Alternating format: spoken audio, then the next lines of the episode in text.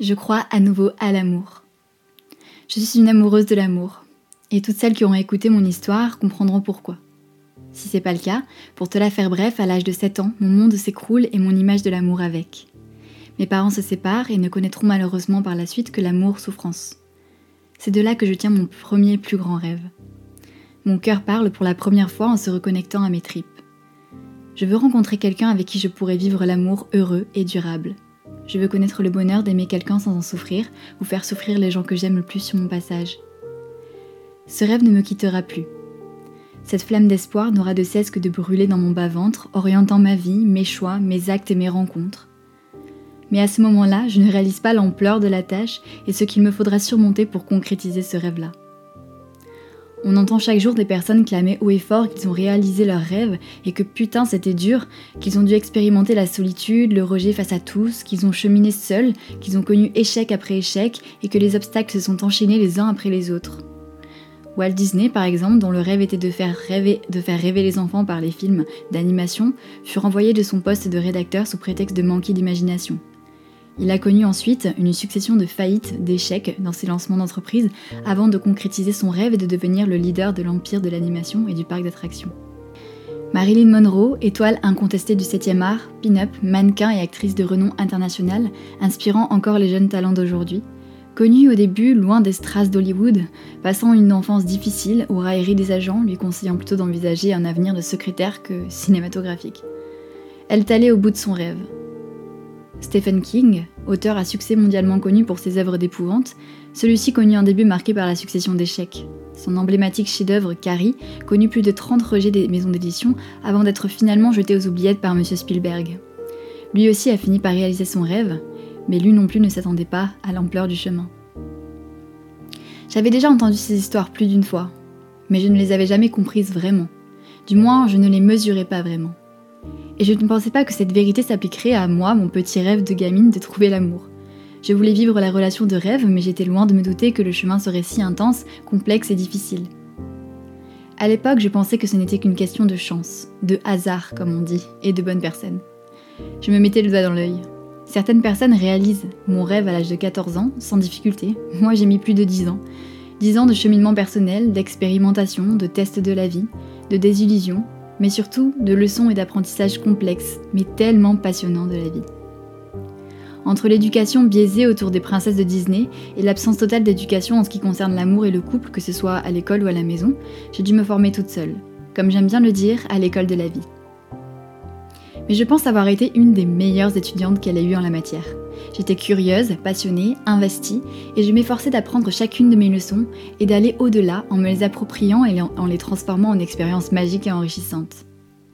Je vivais des dramas, des expériences douloureuses, des relations éphémères, des rencontres infortunes, mais je n'avais de cesse d'apprendre et de comprendre. Pourquoi ça ne marche pas?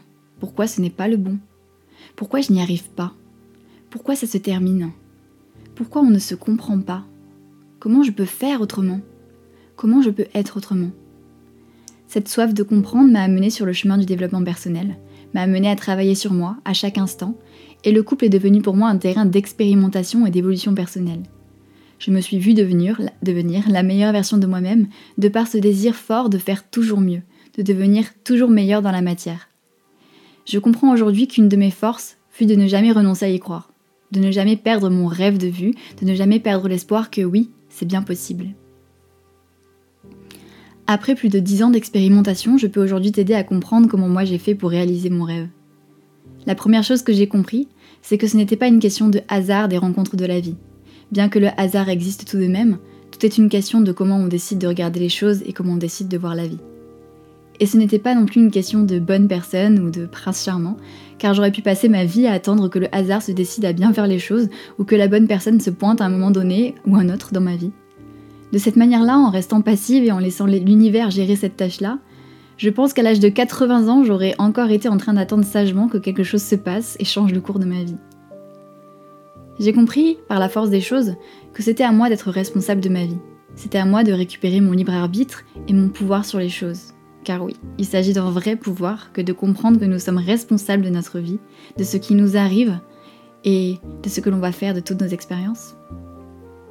J'ai dû briser bien des croyances pour arriver à cette compréhension-là, tu t'en doutes. Aide-toi, le ciel t'aidera. Cette phrase prend tout son sens.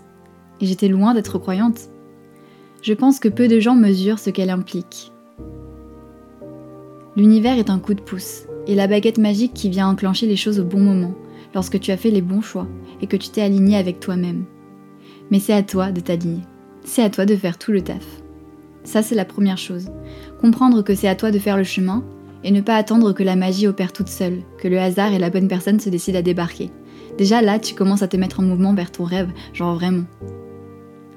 La deuxième chose que j'ai compris, c'est que pour être heureuse avec l'autre, il faut être heureuse déjà toute seule. Et ça, c'est ce qui m'a pris le plus de temps. Apprendre à être heureuse, en d'autres termes, apprendre à être qui je suis, apprendre à être moi-même. Là, il y a un tas de déconditionnements à faire, des tas de croyances à repérer, décortiquer, comprendre et transformer. Des tas de blessures à penser, soigner, rassurer. Le nettoyage et le tri à faire est infini, et je pense honnêtement que je suis loin d'avoir complètement fait le tour de cette question.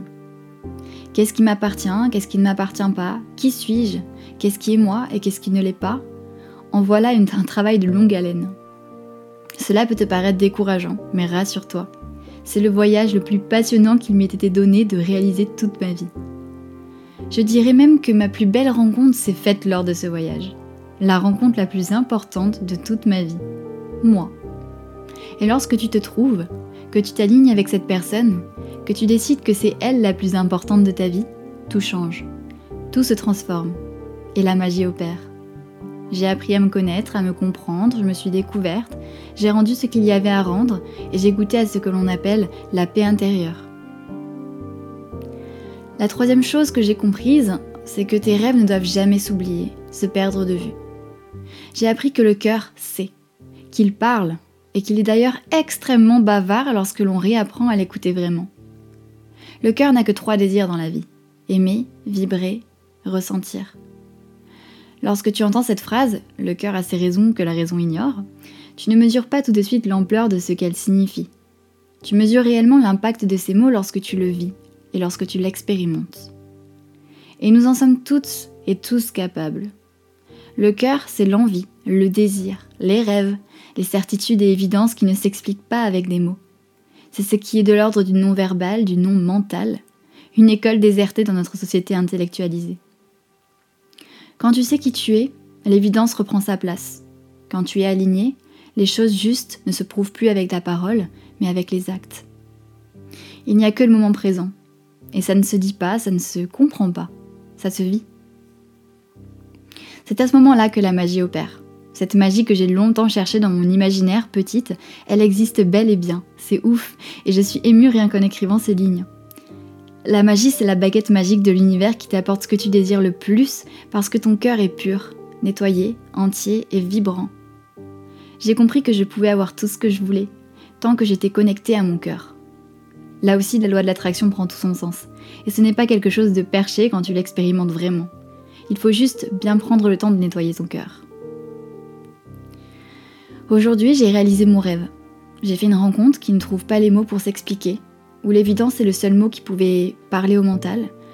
Mon cœur est trop bavard et parle trop fort pour que je puisse entendre mes peurs ou celles des autres. Pourquoi si vite, si rapidement, pourquoi maintenant? J'aime à croire que l'univers a sa propre définition du timing et qu'il lance la réalisation de nos voeux lorsqu'il sait que l'on est pleinement prêt à les vivre. Je pourrais m'en vouloir ou ne pas y croire, mais encore une fois, mon cœur vibre trop fort. La seule chose que je sais, c'est que pour la première fois de ma vie, je me mets à recroire mon rêve, à me reconnecter à mon âme d'enfant, et j'ai juste envie de le vivre pleinement. Je sais que ces mots sont forts, que mes émotions sont présentes lorsque j'ai écrit tout ça. Je sais que c'est quelque chose de palpable et à la fois de l'ordre du rêve, de l'impalpable. Je sais tout ça. Mais si au travers de ces lignes, à un moment donné, tu te retrouves, si ça fait écho, si ça trouve une résonance en toi et que ça te permet de t'inspirer, de créer ne serait-ce qu'un micro-déclic, de réaliser quelque chose et de retrouver l'espoir, alors c'est mission accomplie pour moi et je suis la plus heureuse du monde.